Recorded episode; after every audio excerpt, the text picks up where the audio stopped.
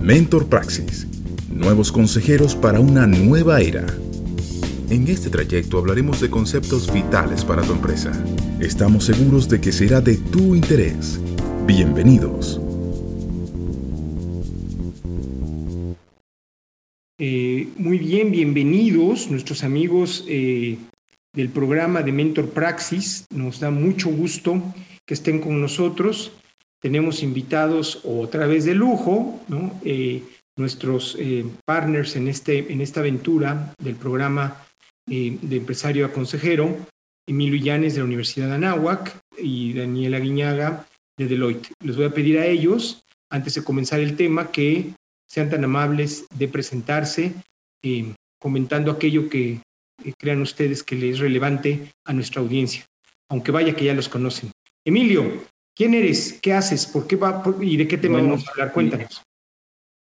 Bueno, yo estoy en la Universidad de Nagua como director de educación continua y dentro de educación continua tenemos eh, al Centro de Excelencia en Gobierno Corporativo en conjunto con Deloitte y también tenemos al Colcami, que es una institución que este, está en todos los temas de microfinanzas e inclusión financiera.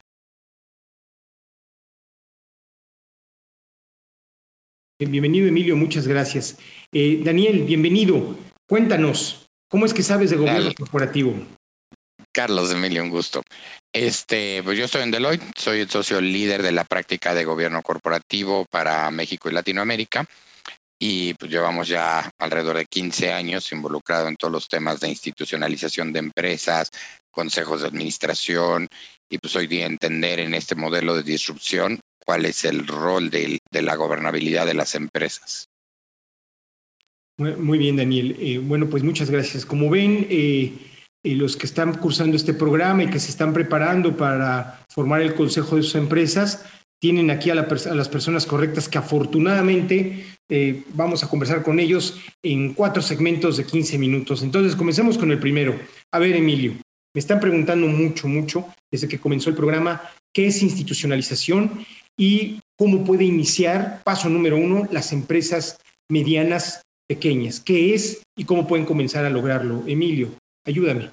Bueno, yo, yo te diría que dentro del concepto de gobierno corporativo que apoya a la institucionalización de las empresas, distinguiría tres actividades. Lo que es la dirección, lo que es el control y lo que es la gestión. Generalmente estas tres actividades en empresas chicas recaen muchas veces en, la, en, las, los puestos, eh, podríamos decir, de director general y las personas que le reportan a él.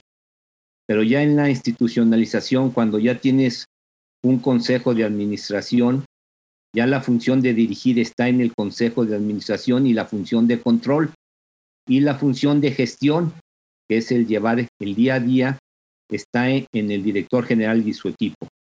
Entonces, eh, podríamos decir que el tiempo más el crecimiento de un negocio te va llevando a que que institucionalices y distingas estas tres funciones en actividades diferentes y en, y unidades diferentes. Una va a ser ya el Consejo de Administración y otro va a ser el equipo directivo con el director general y los directores que le, que le reportan. Entonces, esta es una parte muy, muy, muy importante. Dentro del concepto de dirección y control, podemos decir que en la dirección mucho te lo da todo lo que es la planeación estratégica, le da muchos elementos para la dirección, el control, mucho a través de los conceptos de control interno, auditoría, tanto externa como interna, y la gestión, pues es la actividad propia ya de llevar a cabo lo que se planeó, eh, buscar que se dé como resultados ya muy concretos en, en, una, en una actividad ya netamente operativa. Oye, Emilio, le va a dar un ataque de nervios a los que, a, los que están cursando el programa. Le estás diciendo que les vas a, quitar. O sea, no, eh, eh, formar un consejo institucionalizar no es nada más tener gente que te aconseje, es gente a la que es probable que le cedas parte de la dirección y del control, ¿es correcto? Bueno, hay que reconocer esto.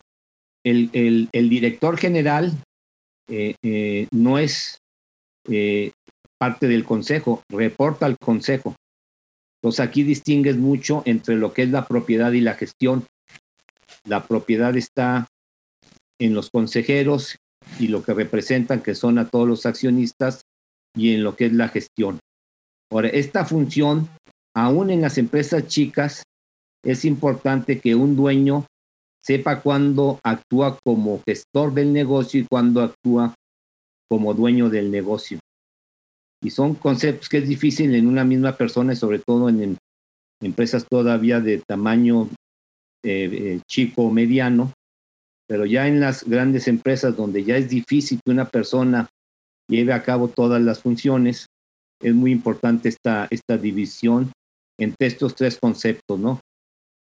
Que he comentado, que es el de dirigir, el de controlar, el de controlar y el de gestionar.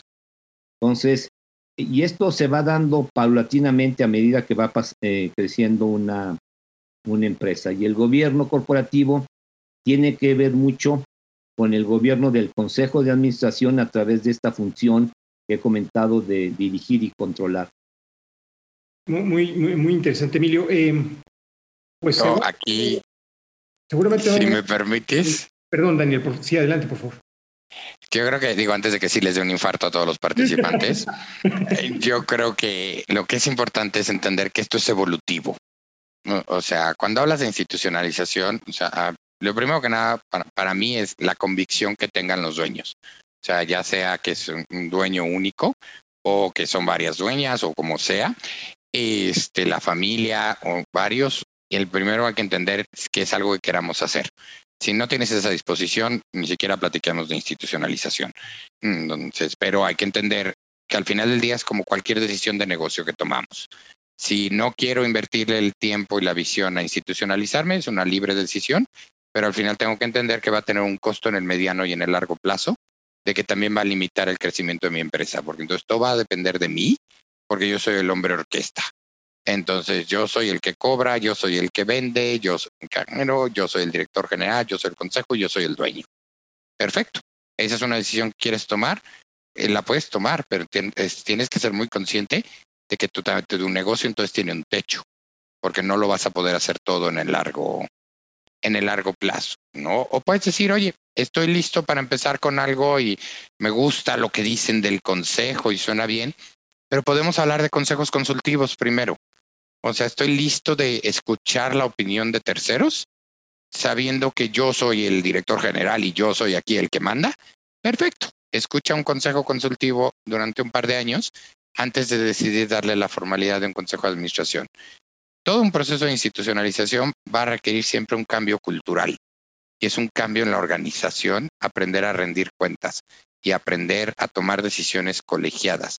Pero eso es lo que te va a ampliar el ancho de banda como negocio. De otra manera, pues nada más sábete que tienes límites y los tienes porque capacidad humana. ¿De dónde nace esta convicción, Daniel? Eh, para inclusive, te voy a pedir que nos platiques más dos preguntas, ¿no? Una sobre el consejo consultivo, el diseño de un consejo consultivo, y la otra es muy interesante lo que dices. ¿De dónde nace esta iniciativa, esta convicción que tú dices que debiera de llegarle al, al empresario dueño, ¿no? Y que además dirige su empresa. ¿De dónde debiera, de dónde nace esta convicción? Pues mira, yo creo que lo, que nace es de, la visión estratégica que tiene de su negocio.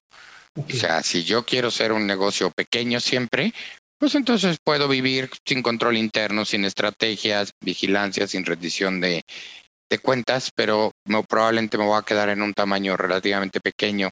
Hay, algunos puede que sean medianos, pero también tengo que saber que la posibilidad de que mi negocio trascienda en el tiempo, limitado. No dejemos de recordar que en México o sea, estamos hablando que solo dos de cada diez empresas sobreviven a la tercera generación y solo cinco sobreviven a la primera generación. Entonces, al final tenemos un 50% de empresas que no sobreviven a su fundador.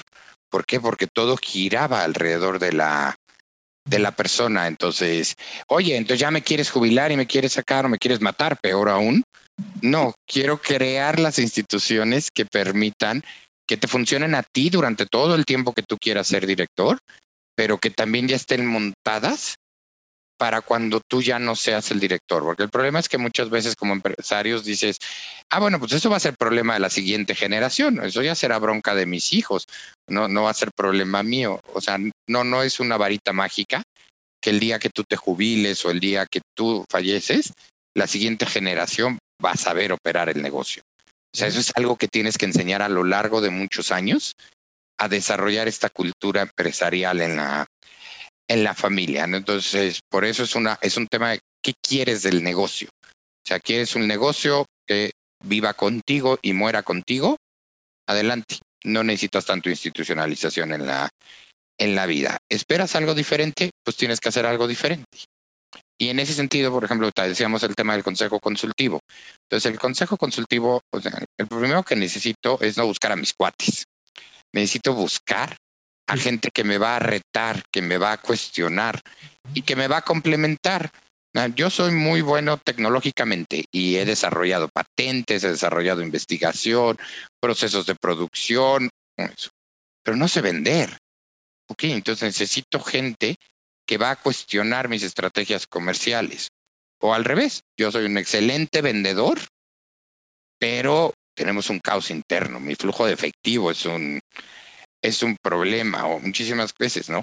Y también hay cosas que muchas veces como empresa te das cuenta porque pues, son tan buenos muchos de los negocios, honestamente, que ni siquiera saben los problemas que tienen adentro. Cuando la utilidad es suficiente y el flujo es suficiente, dices, ah, bueno, mi negocio está funcionando, como para qué quiero un consejo de, de consultivo, un consejo de administración, pero al, al final tienes que decir, oye, vamos a hacernos un check-up de todas maneras. Yo me siento bien, pero vamos a ver qué tan bien estoy. Y ahí es donde entonces defines un perfil de quién te puede apoyar. si eres muy buen comerciante, probablemente necesitas gente más en la parte de administración, control, que vengan a cuestionar cómo estás llevando a cabo eso. La idea de un consejo es que es gente que tiene conocimientos y experiencias diferentes a lo que tú tienes y que te van a venir a cuestionar. Es muy importante aclarar que un consejo no viene a hacer.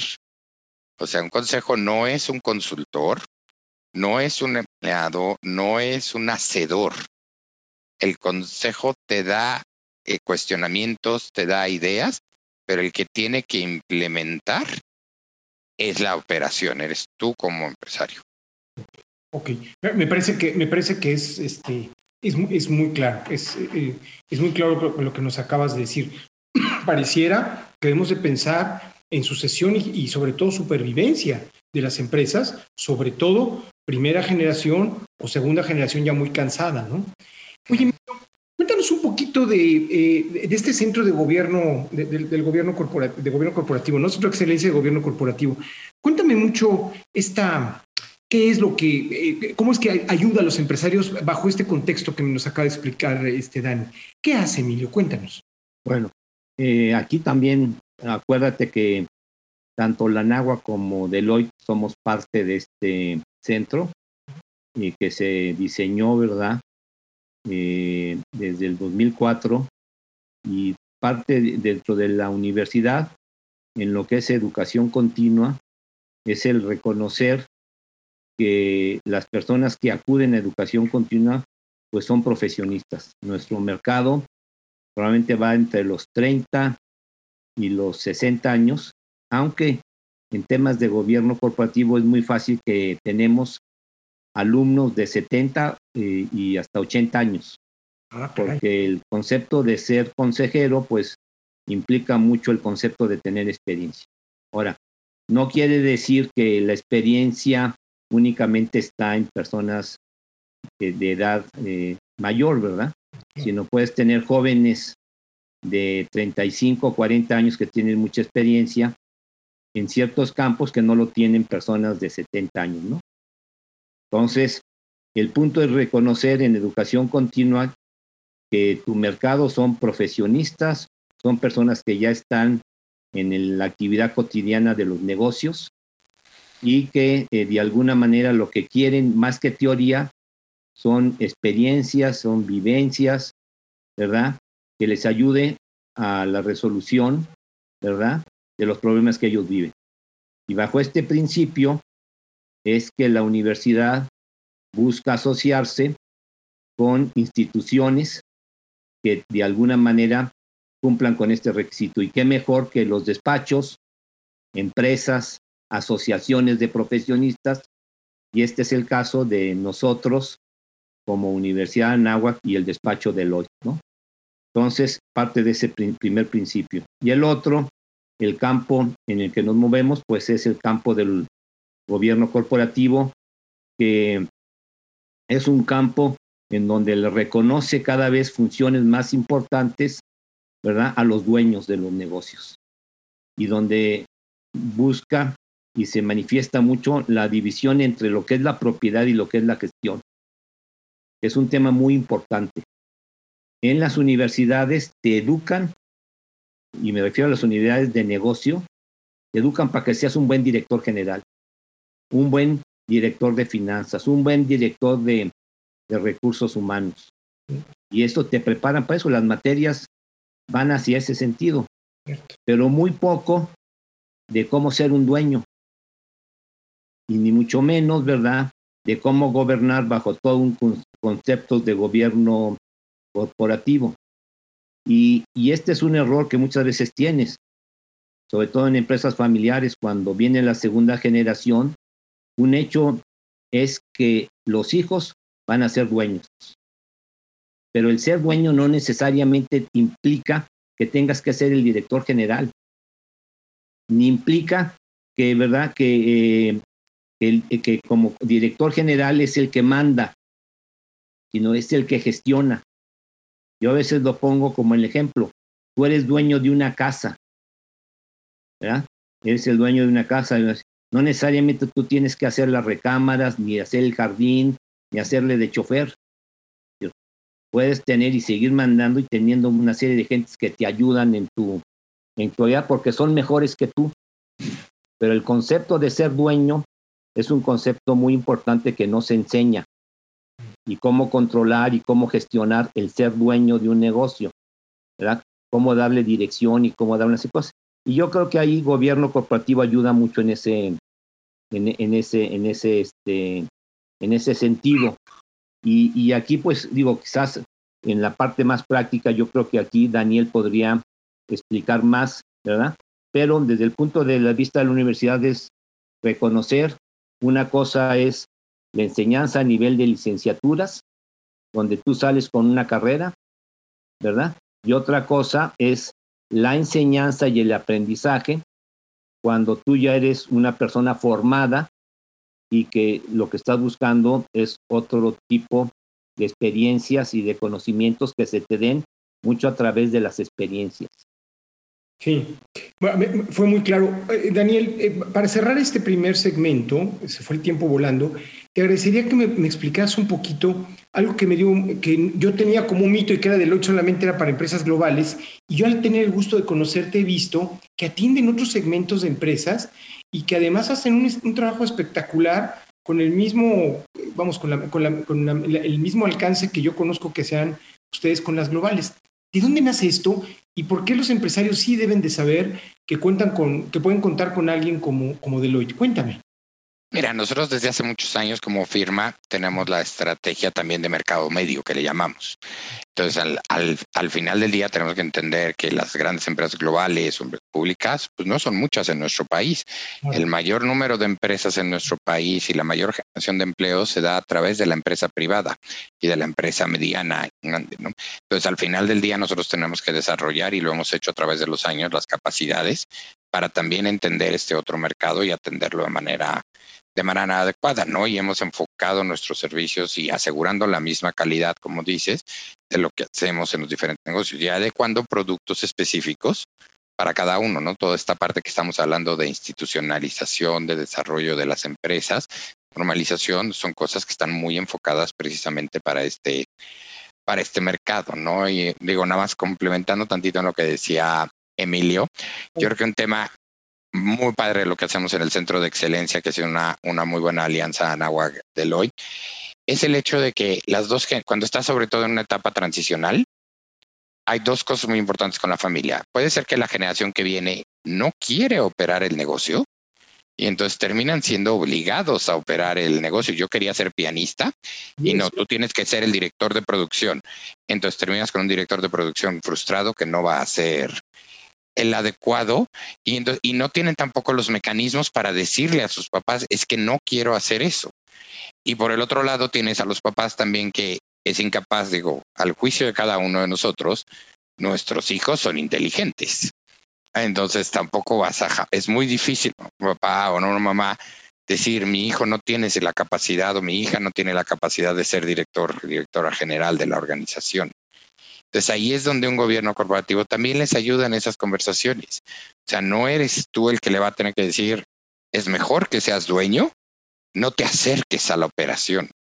Mm, hay cosas en las que eres bueno, tienes que aprender a estar en un consejo, a estar en una asamblea pero si quieres que tu patrimonio crezca, lo mejor que puedes hacer es alejarte de la operación. Y esa es una conversación que como empresarios es muy difícil porque tú creaste esta empresa de la, de la nada y no te imaginas que tu siguiente generación, ay, si van a vivir de no trabajar, no, van a trabajar en otras cosas, pero van a hacer lo que es mejor para la empresa, que es no trabajar en ella exactamente. Qué, qué, qué, qué, buen, qué, buena introducción, de verdad, muchas gracias a ambos. Eh, le voy a pedir a la audiencia que eh, nos permitan pasar a, otro, a otra entrega. y vamos a un pequeño receso y regresamos con ustedes. Gracias, Emilio. Gracias, Daniel. Bueno, estamos de regreso. Eh, vamos a hablar ahora eh, sobre el tema de estrategia con Emilio Illanes y con Daniela Guiñaga. a ver, tengo este, traigo este tema, Emilio. El asunto es que hay quien ya, eh, eh, ya está integrando su consejo consultivo. Dicho sea de paso, eh, sin, sin, hacer alusión directa a algún empresario en especial, me he encontrado que los primeros consejeros que, que, invitan a, su consejo son, son de fiscal, no sé por qué, o contadores. ya hasta me da miedo preguntarles por qué con eso. La verdad sí hasta miedo me da, ¿no? Entonces digo, bueno, a ver, ya está bien, ya tienes al de tu confianza que te está sacando o te está encaminando por el buen camino. Eh, o sacando el departamento de travesuras, como dice otro buen empresario amigo mío. Bueno, ok. Y entonces ahora lo que sigue es estrategia. Eh, yo les digo, a ver, te están, te, están ayudando a crear el rumbo. Oye, Carlos, pero a ver, estrategias a cinco años y estrategia es muy compleja. Y entonces, ¿qué vamos a tener que estudiar? Y, a ver, dime quién sabe de estrategia. Entonces, a ver, Emilio y Daniel, si en este segmento me ayudan a encaminar a nuestros escuchas y a, y a quienes nos ven sobre cómo discutir con sus consejos, partamos de que son consejos consultivos, sobre el tema de estrategia. ¿Qué recomiendan, Emilio? ¿Qué, qué le recomiendas a nuestros empresarios? Bueno, mira, este, lo, primero, eh, eh, y como lo acabas de comentar, ya sea un consejo consultivo o ya un, un consejo formal, eh, hay que entender que los consejos son como el cerebro de los negocios. Y, esto es importante porque si tú hablas con cualquier persona, ya sea en los negocios, lo primero que piensan al hablar de una empresa es quién es el director general. ¿Quién es el director de finanzas? ¿Quién es el director de recursos humanos, etcétera? Se van a la parte de gestión, ¿verdad? Y no se mueven en la parte de arriba que existen todas las organizaciones, que es el consejo. Se mueven, ¿verdad? Como si lo hubiéramos desde el punto de vista de un cuerpo humano, del cuello hacia abajo. Mira qué interesante. Nunca ven la cara y menos el cerebro donde se rigen todos los movimientos de ese, de ese cuerpo y de ese organismo. Entonces, el primer punto, ¿verdad? Es si tú distingues estos dos conceptos y ves que uno es de gestión y otro que hemos comentado que tiene que ver con la dirección y el control, la dirección viene precisamente de un plan y ese plan viene de un plan estratégico. Entonces, en el consejo, sea consultivo o sea este, eh, formal, ahí es donde se tiene que estar trabajando en lo que es el plan estratégico, en, lo que es, es ver fuera de la caja. Porque la gestión siempre tendrán los problemas de las facturas que no llegan, del problema laboral, del problema sindical, todos los problemas que son muy importantes del día a día pero no hay muchas veces el tiempo de ver un poco más hacia dónde nos tenemos que mover, mucho en, en función de la misión y la visión, que son temas muy importantes, en dónde quiero estar y a dónde quiero este, moverme. Y mucho también conocer lo que está pasando en el entorno, que probablemente me va a dar las posibles oportunidades. Entonces, sí hay un área que se tiene que preparar porque tiene el tiempo y porque no está resolviendo los problemas del día a día, sino que puede estar viendo un poquito más, ¿verdad? Hacia dónde nos tenemos que mover.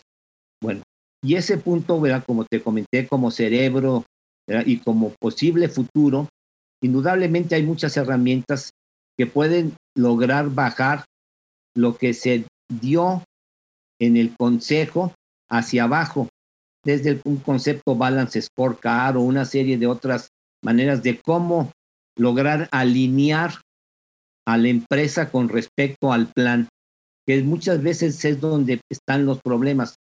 Por, por acá hay una serie de planes, ¿verdad? Muy concretos, muy buenos probablemente, pero no están alineados con lo que es la, la, la, la, este, la gestión. Entonces, esta parte de aquí muchas veces se vuelve en, en el, este, en, el problema. Entonces, es reconocer que si yo tengo un consejo consultivo, ¿verdad?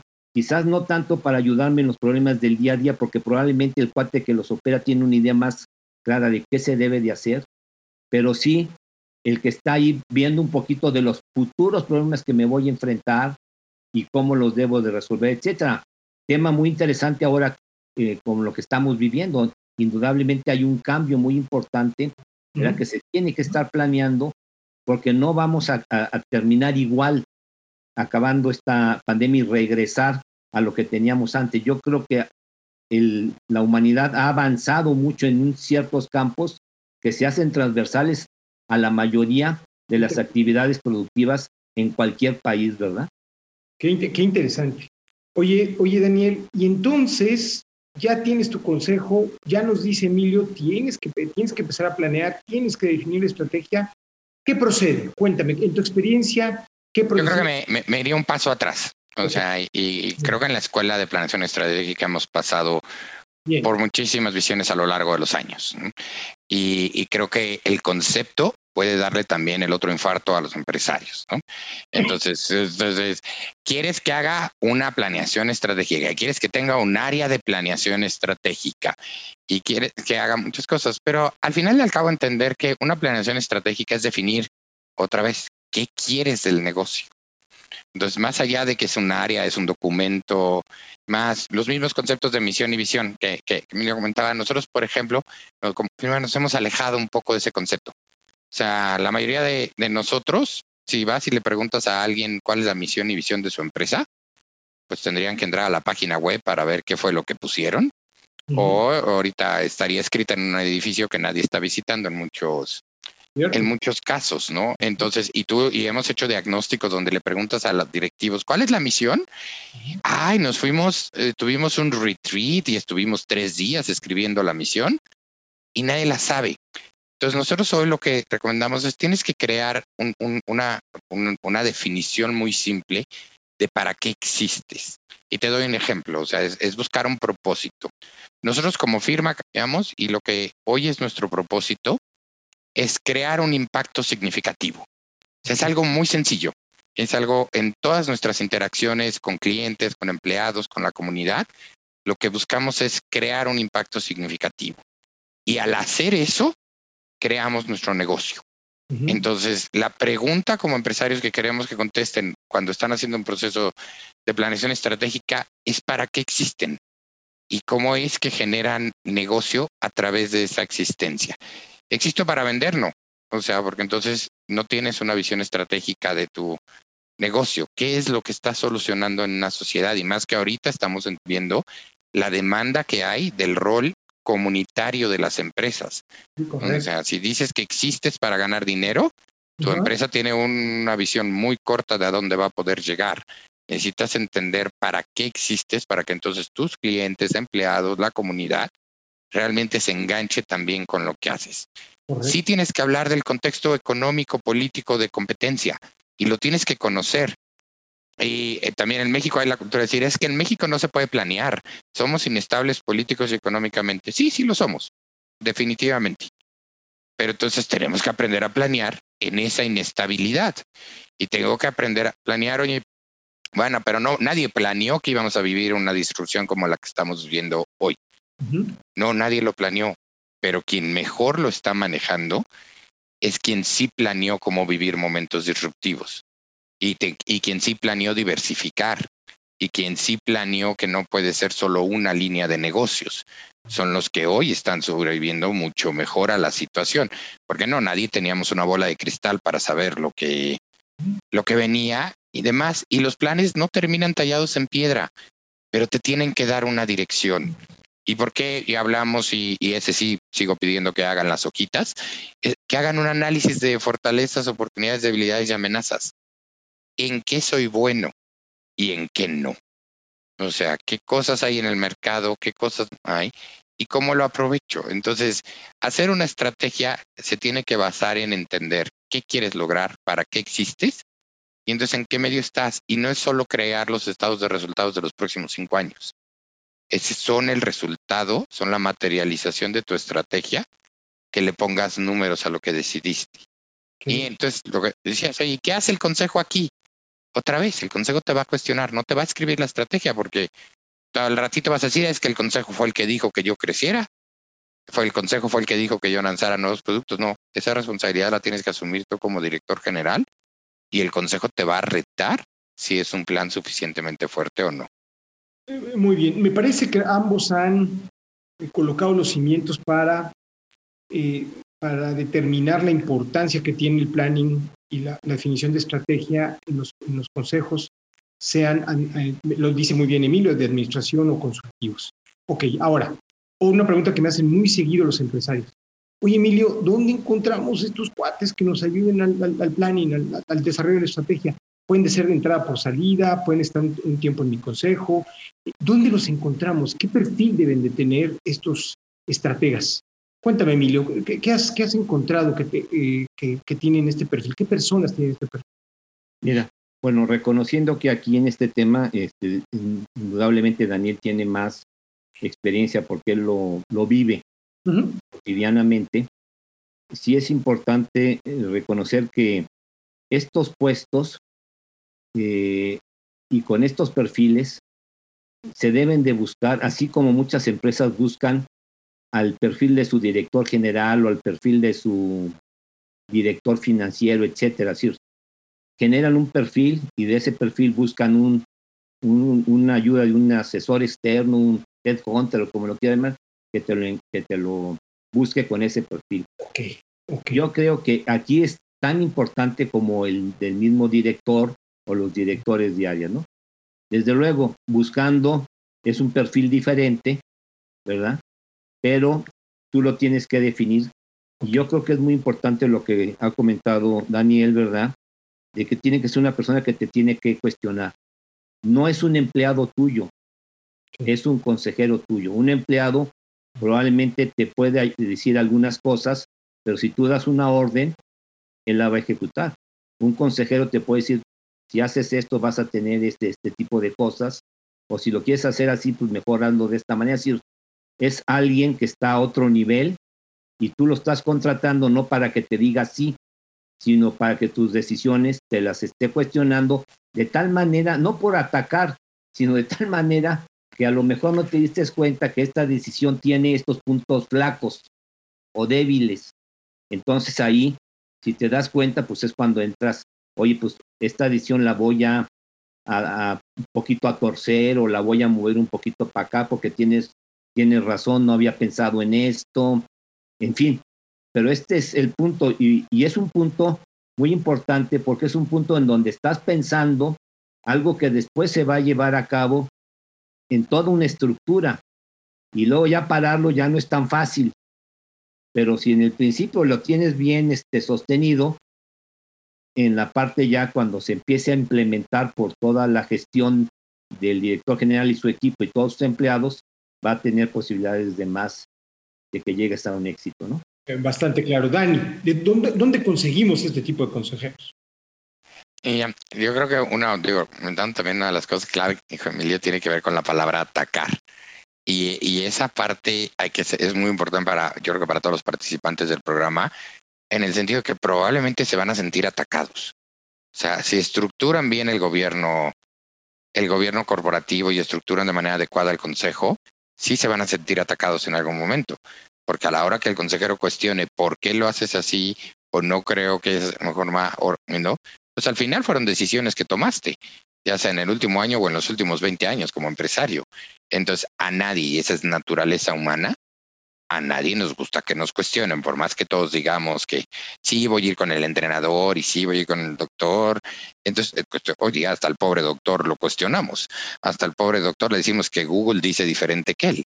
Entonces, sí tenemos que entender que hay una parte emocional también que van a tener que aprender a trabajar como, como consejeros. ¿En dónde los buscamos? En diferentes lados. O sea, lo primero clave es definir bien el perfil. O sea, es a quién quieres, ¿no? Y hablaba, Emilio me hablaba muy bien de decir, oye, no solo es el de 60 años, porque por ejemplo, si yo quiero hoy un consejero muy bueno en temas de ciberseguridad, en temas de apps, en temas de comercio electrónico, en todas las cosas que hoy se están volviendo una demanda real para todas las empresas, sin ofender a nadie, no, probablemente no es el de 60 años lo que estoy buscando. Y entonces, y si es de seguridad, los, los mejores hackers hoy son unos chavos. Entonces, sí tenemos que, entender que primero hay que definir bien qué es lo que necesito en la mesa para entonces poder pensar dónde buscar, ¿no? Y, buscar con el propio centro de excelencia, buscar con el Colegio Nacional de Consejeros independientes, buscar con un, con un headhunter, buscar sí referencias, obviamente, de los, de los, de los accionistas, gente que conozcan. Te el factor clave de la independencia es que no sea tu amigo, o sea, digo, amigo cordial todavía, porque no sea tu compadre, me, eh, quise, quise decir, porque el compadre va a preferir no pelearse contigo. O sea, no te va a decir, oye, esa estrategia que tomaste no va a ningún lado. Porque sabe que para qué desgastar la relación. A lo mejor y si tienes un compadre que es muy bravo y que sí te va a decir que todo está puede ser mejorable, vale la pena considerarlo, ¿no? Pero entender que asociaciones, las, propias cámaras donde interactúan, programas como este que están tomando con, con mentor, les dan acceso a otros perfiles de personas que del mismo mentor pudieras decir, oye, mi compañero de clase lo vi muy bravo en ese tema y es un tema que yo no entiendo, que yo no entiendo bien, me pudiera aportar como, como consejero. Entonces hay muchas fuentes al, alrededor. El problema es que normalmente lo buscamos. Hay dos cosas que siempre cometemos errores. Una, lo buscamos como el, compadre o gente que conocemos, pero no queremos el, el, sí. O sea, para obtener una linda comida que todo el mundo me diga qué bien está lo que haces, pues invita a comer a tus amigos y les cuentas lo que haces. Eso no debe de ser un, un consejo. Entonces debo de estar dispuesto a que me reten. Entonces te digo, asociaciones, mentor, el colegio, los headhunters, muchas opciones. El mismo LinkedIn hoy día en nuestro país también tiene una presencia significativa. No necesitas al experto en la industria. Eso es muy importante porque muchas veces los buscan a los consejeros así de, es que el que lleve toda la vida en la misma industria que nosotros. No, estos son ustedes como empresarios sobre el experto en la industria. Lo que quiero es alguien que les venga a retar, porque si a lo mejor y sí traen a alguien que lleva 20 años en la misma logística que ustedes, pues les va a hacer mucho sentido que sigan usando la misma logística que se ha usado en los últimos 15 años. Pero a lo mejor y si traes a alguien de otra industria, te va a decir, oye, ¿por qué no lo hacen de otra manera? O sea, en mi sector lo hacemos de manera diferente, ¿no? Entonces es importante entender primero perfil y después hay muchos lugares como los que comentaba donde encontrarlos. Muy bien, creo, que queda grabado con mucha claridad dónde, dónde están eh, dónde están eh, estas, estas personas que les pueden ayudar. Gracias, Emilio, gracias, Dani. Eh, vamos, a, vamos a un receso nuevamente, le pido a nuestra audiencia que nos tenga paciencia y regresamos con una tercera entrega de esta gran, de, esta gran conversación con mis amigos. Me, me precio de, llamarles mis amigos Emilio y Daniel. en un momento estamos de regreso. Gracias. Eh, muy bien, estamos de regreso con el tercer segmento, eh, con Daniela Guiñaga y Emilio Illanes, Oye, Daniel, bueno, entonces, ¿qué sigue? Eh, conversando contigo hace un momento en el receso me decías, si tienes la estrategia y tienes el rumbo, ahora habrá que medir el riesgo y evidentemente implementar, implantar el control. ¿Qué dices? ¿Es así? Exactamente, ¿no? Pero eso diría que, o sea, viéndolo de forma coloquial, es ya sabemos qué quiero lograr. Ahora tengo que ver qué es todo lo que puede salir mal. Entonces, digamos que sería la lógica en, en, cuanto a preguntas sencillas, es ya sé qué quiero lograr, ahora qué puede salir mal. Entonces, basado en esa pregunta, puedo hacer lo que llamo la identificación de los riesgos. ¿Y qué tipo de riesgos hay? O sea, riesgos obviamente estratégicos, riesgos financieros, riesgos políticos, riesgos sociales, riesgos ambientales, riesgos jurídicos, riesgos laborales. Entonces, empezar a hacer el inventario de el inventario de riesgos es un ejercicio que tiene que hacer toda la organización. O sea, lo empiezas con cada una de las áreas funcionales que hagan su mapeo de riesgos y lo valida la dirección y entonces ya lo discutes en el consejo para establecer cuáles son los el mapa de riesgos estratégicos, ¿no? Probablemente por más que eh, tratemos de hacerlo simple, te van a salir 50 riesgos, cuando menos. Cuando le preguntas a ventas qué riesgos ves, a producción, qué riesgos ves, a compras y así a cada quien, pues todo el mundo tiene una colección de, de riesgos que va a aportar. Pero la idea es que en el consejo se discuten aquellos que son los riesgos más relevantes. O sea, los riesgos, en el, riesgo hay que medirlo maneras. Digamos, si imagináramos un, un, un cuadrante, lo mides versus este en la X, impacto y en la Y probabilidad. Entonces, si veo las cosas, digamos, bajo impacto y baja probabilidad, literal poco me importa. O sea, son cosas que pueden pasar y se pueden robar y puede suceder, pero no tiene un impacto relevante, no tiene ni, ni la validez para que yo le ponga un control. Okay. Después ya tengo mayor impacto y baja probabilidad. Entonces, bueno, son cosas que debo de ponerle atención pero, o sea, y debo dedicarle recursos a que haya controles básicos en ese tipo de cosas, pero son cosas que muy poco probable van a, van a suceder. Después tengo lo que llamamos, es muy probable que suceda, pero es de muy bajo impacto. Entonces también son cosas que no me son relevantes. Pero en el último cuadrante tenemos las altamente probable que sucedan y que tienen un impacto relevante. Entonces, esos riesgos son los que necesito que el consejo vea y son los que necesito que la organización me garantice que tiene implementados controles suficientes para esos, para esos riesgos. El problema cuando implemento controles para todo o implemento controles sin haber hecho ese análisis de riesgos, acabo en burocracia, acabo en controlitis y acabo en procesos inútiles. Y tú hablas, o sea, lo primero que van a aprender muchos de, los participantes cuando oyen la palabra control es me hago lento, me hago burocrático. Entonces, y no, si te pasa cualquiera de esas dos cosas, el control está mal diseñado. O sea, el control no debe hacer eso. Y, y muchas veces te acercas a las organizaciones y cuando hacemos diagnósticos es, ¿por qué llenan este formato? Ah, pues porque yo cuando entré a trabajar me dijeron que lo llenáramos. ¿Y qué razón de ser tiene? No, no, no, pues es para controlar. ¿Y qué controlas? No, pues no sé, porque también lo registramos en la computadora. Entonces, ¿para qué hay que firmar el formato si está registrado en el ERP? Entonces quedó un control por uso y costumbre. Entonces el control también es evolutivo. O sea, los riesgos que hoy identifico no van a ser los riesgos más relevantes el siguiente el siguiente año. Entonces necesito hacer controles adecuados al contexto en el que estoy, en el que estoy viviendo. Entonces, por esto, primero defines los riesgos, defines el nivel de impacto y probabilidad de los riesgos y a esos les pones controles. Y a esos después vendrá un área de auditoría interna a revisar qué tanto se cumple con el, con el control. O sea, el área de auditoría interna, su rol y es en organizaciones ya más grandes, su rol es vigilar que tanto se cumple con el control. No se trata de encontrar nada más, ah, levanté 50 observaciones, soy muy buena auditoría interna. Ok, ¿y cuántas de esas tienen un impacto real? Eso es lo que me importa. Me parece muy, me parece muy pertinente y de veras que, que las empresas medianas deben de, deben de mapear el riesgo. Eh, gracias, Daniel.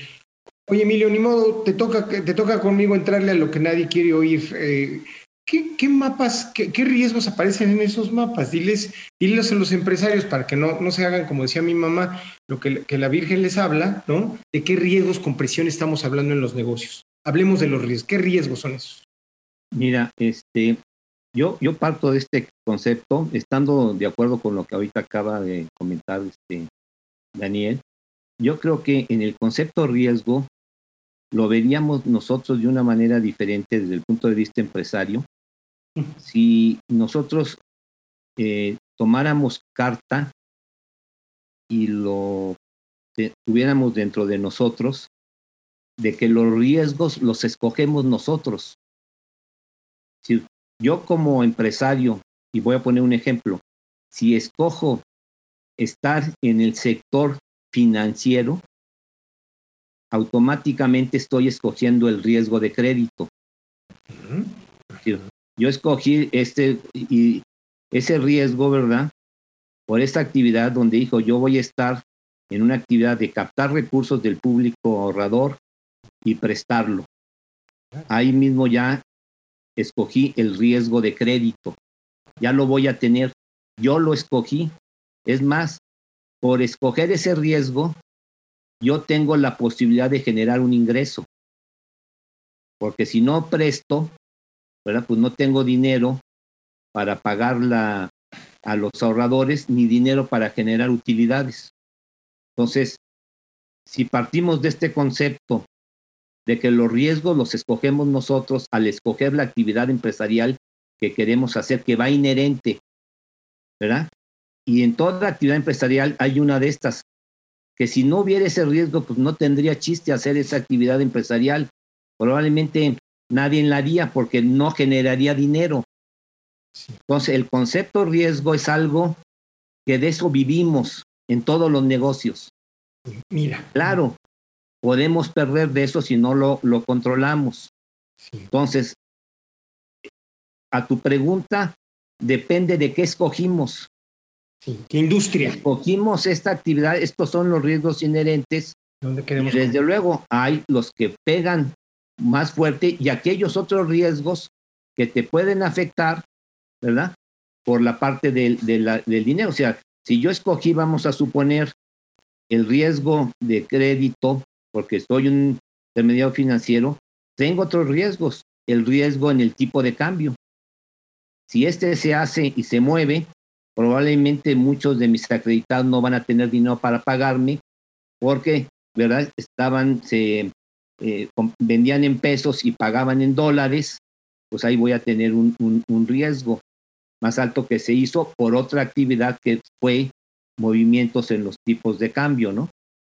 Y así te puedes ir viendo hacia dónde se puede ir eh, manifestando los diferentes este, riesgos.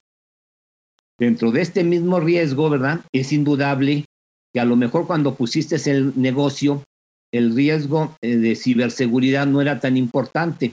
Cierto. Porque todo era más o menos más manual y menos, digamos, digital. Ahora que es más digital y menos manual, pues hay bien otro riesgo, ¿verdad? Pero es inherente porque si tú sigues operando manual, probablemente ya no puedas dar crédito. Entonces, te montas en otros riesgos que se van dando en la parte evolutiva de tu, este, de tu negocio, ¿verdad?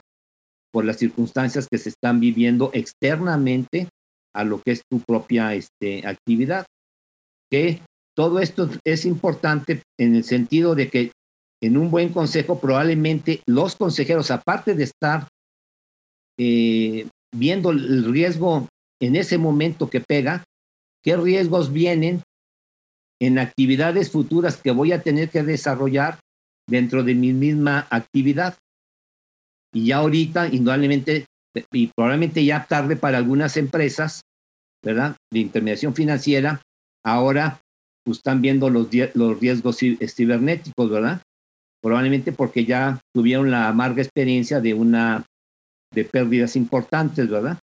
Entonces, son de las cosas que tendrías que estar tú viendo de lo que viene de una manera evolutiva en el medio donde tú te decidiste hacer negocio y generar un ingreso y un patrimonio para ti como dueño de ese negocio, ¿verdad? Como, como accionistas de esos negocios, ¿no? Eh, eh, mira, mira lo que me dices, este Emilio. Eh, entonces deduzco que el mapa de riesgos que hablaba, del que hablaba Daniel está vivo. Puede que esté vivo, que puede que se esté. Ah, claro, es dinámico. Está súper vivo. Es dinámico, que, que, eso me parece que debe ser muy interesante para los, para los empresarios. Oye, Daniel, tenemos cinco minutos para terminar el tercer, la tercera entrega. Em, ¿Alguna conclusión? ¿Un wrap-up sobre Mira, Yo creo que entender que los riesgos, o sea, tienen recompensas y corres, como decía Emilio, tú el, el, crear una empresa es de entrada el riesgo más grande. Y entonces decides crearla porque tienes la convicción de que hay una recompensa. Y ahí entonces tienes que ver qué riesguitos hay en el camino que te puedan complicar la, la vida, ¿no? Como decía Emilio, el de cyber. O sea, el de cyber no es exclusivo para el sector financiero y, ni para las empresas grandes. O sea, ahí me tocó una vez, diario, literal, le secuestraron la computadora donde facturaban en un restaurante. O sea, no podían facturar, no, o sea, no podían hacer las comandas del restaurante, entonces no podían cobrar nada ese día. Y, entonces, y, fue por un rescate de súper chiquito porque era un, era un solo restaurante chiquito. Entonces no está, no está el cibercrimen, no es un tema para las grandes empresas, también van contra la contra la chiquita, temas, temas legales y sociales. Yo creo que muchas veces no consideramos eso o por ejemplo legales, nos enfocamos en qué tengo que cumplir hoy de la ley. La pregunta que tenemos que hacernos muchas veces es, ¿qué voy a tener que cumplir? Oye, ¿ahora quieres que adivine lo que los legisladores y más en México se les va a ocurrir? No, simple y sencillamente ponte a ver las legislaciones de otros países. O sea, cuando nosotros estamos hablando de bajar los niveles de emisión contaminantes en una planta, eso lo habló Europa hace 15 años y lo legisló hace 15 años. Cuando nosotros estamos hablando de gobierno corporativo hace 10, ellos lo hicieron hace 30. Cuando estamos hablando de una legislación en tema de derechos sociales, como Office hoy día, ellos lo hablaron hace 15 años. Entonces, no tenemos que ponernos a, decir, oye, ¿qué va? ¿Desde qué ley se van a inventar? Ya están inventadas allá afuera las leyes que nuestro gobierno va a estar implementando en los próximos 10 años. Entonces, conoce las tendencias de tu sector, y eso te va a permitir también prever algunos riesgos. Bueno, todavía tenemos tres minutos. Oye, Emilio, tú que estás en, en, la, Universidad de Anáhuac, ¿no? Eh, dirigiendo toda una unidad de negocio. Eh, la, universidad me parece que es un buen lugar para esto que decía, eh, para, esto que decía Daniel, ¿no? es una fuente de conocimiento para entender aquello que, que, aquello que existen en otros países y que se ha avanzado de manera, de manera radical o de manera importante eh, sobre temas de gobierno corporativo o, tema, o, este, o, temas que, que, puedas entender, por ejemplo, a nivel legislación, ¿no? Bueno, este, en, yo cuando eh, comento de mi, trabajo, eh, yo digo que mi materia prima es el conocimiento. Tienes el, el conocimiento. Y no porque yo lo tenga, pero las gentes con las que eh, yo me muevo y con las que dan las pláticas, las conferencias, los diplomados, los talleres, etcétera, pues lo tienen. Y, de alguna manera, pues tú también lo vas este, adquiriendo, ¿no? Y, indudablemente la materia prima, pues son el conocimiento, ¿verdad? Eh, en muchas ramas, ¿verdad? Porque así como ahorita estamos en la parte de negocios, hay alguien que está en educación, en psicología, en medicina, en derecho, en miles de, campos en, la parte del, este, del, conocimiento, ¿no? Ahora, el conocimiento, eh, digo, es algo también dinámico, ¿verdad? Y, por ejemplo, yo dentro de la, de la universidad, eh, eh, a veces dicen, no, es que los profesores deben de ser de tiempo completo. Yo digo, pues no, unos pueden ser de tiempo completo y otros no. ¿Qué ventaja tienes en otros este, eh, profesores? Digo, vamos a ver el caso de Daniel, que está aquí con nosotros. Daniel da pláticas probablemente, ¿qué será? Al, semestre a lo mejor da unas ocho horas, 16 horas. No puede dar más por, por su actividad, pero con ocho o 16 es un profesor que transmite conocimientos, y pero aparte conocimientos que están en, en el día a día, porque los vive. y lo transmite. Y es todo un campo de, de conocimientos. Y hay conocimientos más teóricos y hay conocimientos que son más prácticos, de, de, experiencias. Indudablemente todos se enriquecen. Y esto es la parte interesante de las actividades dentro de las universidades. Y esto también cada vez es más importante porque indudablemente en el pasado, y me refiero a un pasado ya lejano, de unos 50, 60 años, pues la gente estudiaba y, y ya con eso le, le ayudaba, pero ahorita lo que aprendes eh, o que aprendiste hace cinco años, probablemente ahorita está teniendo una modificación muy, muy grande que te obliga a tenerte que estar este, actualizando y todo.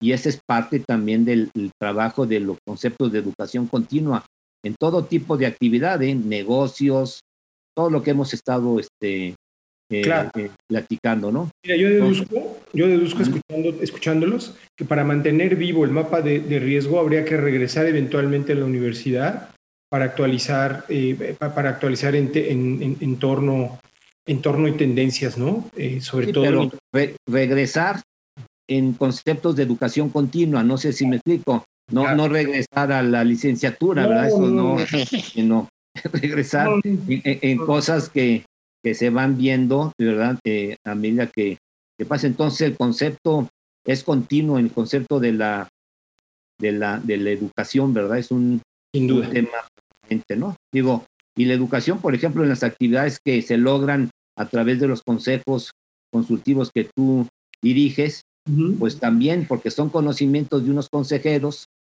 que se los transmiten a otros y, en, y de este punto de vista se enriquece, ¿no? El concepto muchas veces ya en educación continua, el profesor te transmite algo, pero también los alumnos ¿verdad? ¿Y por qué? Porque llevan ya experiencias y llevan también conocimientos, ¿no? Entonces, el, el profesor se vuelve más una persona como que facilita que todo mundo este, sus conocimientos y experiencias los comuniquen y de eso nos enriquecemos todos. ¿eh? Oye, gracias Emilio. Vamos a un último receso y regresamos, eh, y regresamos para eh, concluir con un tema apasionante que es sustentabilidad. Gracias Emilio, gracias Daniel. Muy bien, eh, estamos de regreso y ahora el tema es sustentabilidad. ¿no? Un consejo, sea de administración o sea, de, o sea consultivo, deberá de cuidar, debería cuidar el tema de sustentabilidad. Daniel, precisamente en la Universidad de Anáhuac, alguna vez escuché un doctor que decía, en la Facultad de Negocios, que decía, me, enseñó la, diferencia entre sostenibilidad y sustentabilidad. ¿no? La sustentabilidad parece que está muy ligada con el tema del planeta, ¿no? Y todo lo que tiene que ver con los principios de, eh, los principios de ecología eh, y, de, y, de, de, de, sosten, de, sostener literalmente a la sociedad. Y la sostenibilidad parece que tiene que ver con este ritmo que debe tener una organización para continuar la, la, su, su, escalamiento y su, y su permanencia como negocio. ¿Qué opinas, Dani? Eh, Mira, yo creo que dirían, en, para términos de la conversación, Ajá. usaría los términos como iguales. O sea, la verdad es que hoy día, hoy, hoy día ha habido mucha conversación y es muy académica la conversación okay. de sustentabilidad y sostenibilidad. Y, entonces, y nos podemos poner, te voy a encontrar defensores de cada lado y académicos que te dicen para cuáles. Entonces, para términos prácticos, yo diría que ser sustentable eh, lo aplicaremos en esta conversación de negocios como ser sostenible también. ¿Y qué significa? Hacer las cosas en equilibrio. Bien. O sea, hacer un, tener un equilibrio en uh -huh. temas económicos, ambientales y sociales okay. de tu organización. Uh -huh. ¿no? Y, y, y el, el, punto es, veámoslo literal como cualquiera, cualquiera de estas tres que pierdas, uh -huh. se pierde tu organización, sin importar qué tipo de organización seas. Okay. O sea, si eres una empresa y te enfocas exclusivamente en el tema económico, pues vas a, a, cuidar el tema ambiental y seguramente no vas a cuidar el tema social. Entonces, tarde o temprano, te le van a cobrar esas dos, sí. esas dos palancas, ¿no? Luego te preocupas por el otro lado y dices, no, yo voy a ser totalmente una ONG y voy a salvar al, al mundo socialmente, sí. ambientales. Pero no me preocupo de la capacidad de generar recursos financieros. Son el número de ONGs que nacen y desaparecen cada año porque tuvieron un gran donativo para iniciar y después ya no supieron tener una capacidad de recursos de recursos financieros que les permita mantenerse en el largo, en el largo plazo, ¿no? Entonces, lo que un consejo, lo que se tiene que entender es, bueno, ¿quiénes son todos los stakeholders con los que interactúo? Empleados, clientes, proveedores, la comunidad, los vecinos, las autoridades, mis proveedores, y qué esperan cada uno de, de ellos, ¿no? Y en ese sentido, entonces, una vez que voy entendiendo las expectativas, es lo que se llama un estudio de materialidad.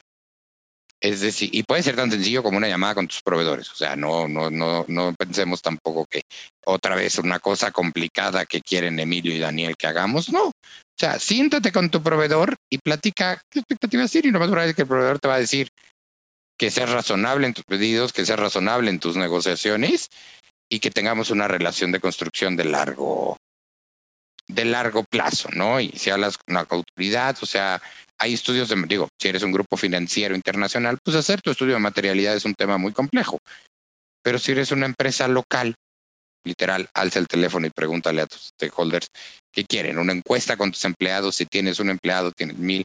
Hoy tenemos muchos métodos de, de encuestas estas sencillas en línea que te pueden dar un pulso del clima organizacional y de la, esperanza, expectativa que tiene la, la gente, ¿no? Y, de, es, eh, y definir una estrategia de qué quieres hacer sustentablemente.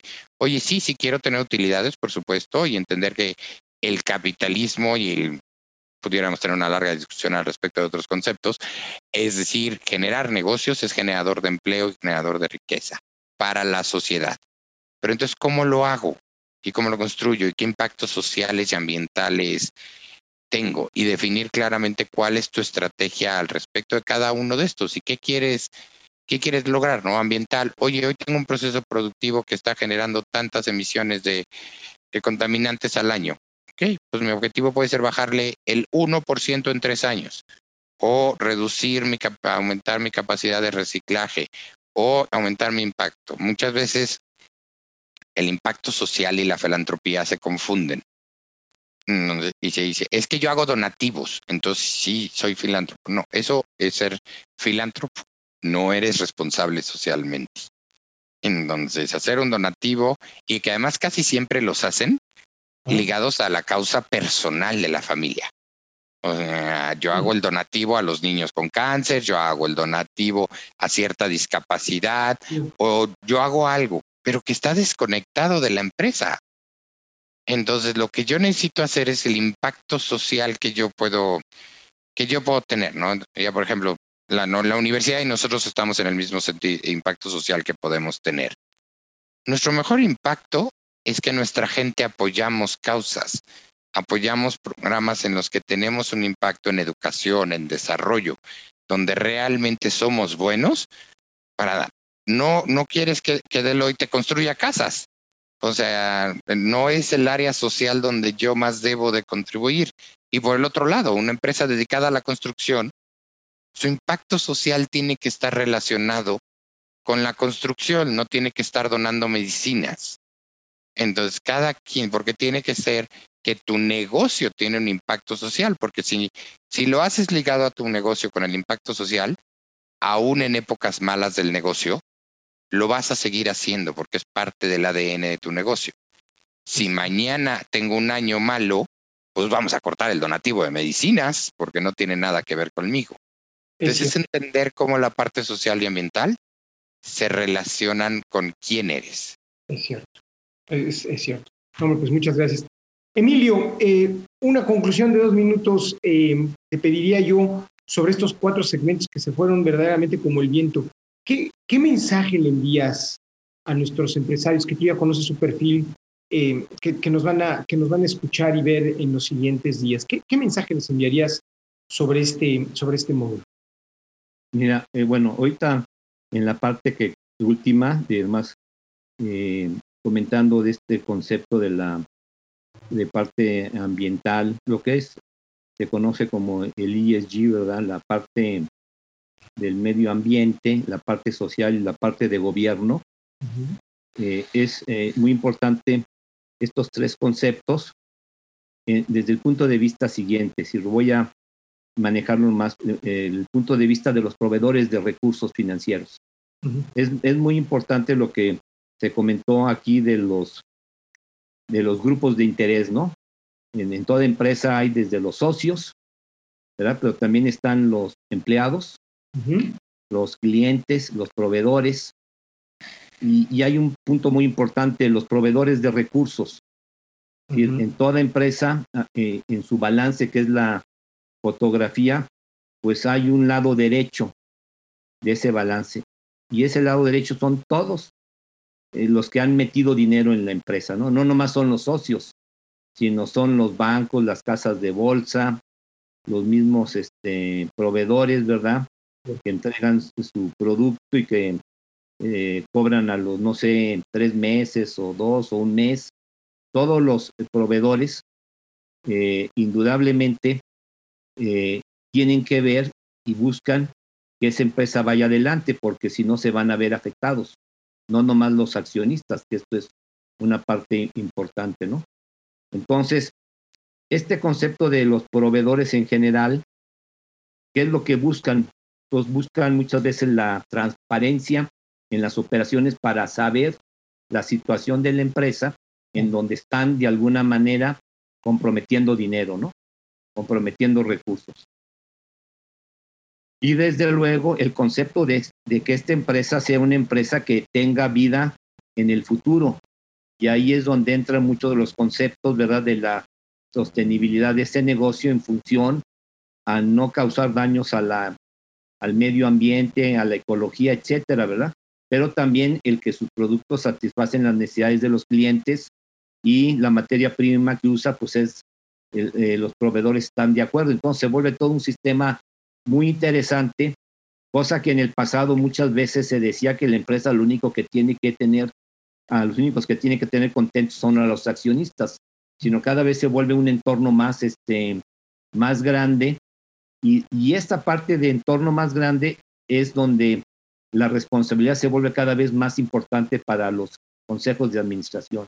Y más en el sentido de que cuando hay demandas, a una empresa no es a un empleado, la demanda va directamente al Consejo de Administración y muchas veces se la mandan directamente al presidente del Consejo, que es el que tiene la responsabilidad muchas veces del, del, del, concepto del negocio, ¿verdad? Entonces se vuelve un concepto cada vez más interesante en, en, las empresas, el concepto del gobierno corporativo, por la manera en que a quién se está haciendo responsable, ¿verdad?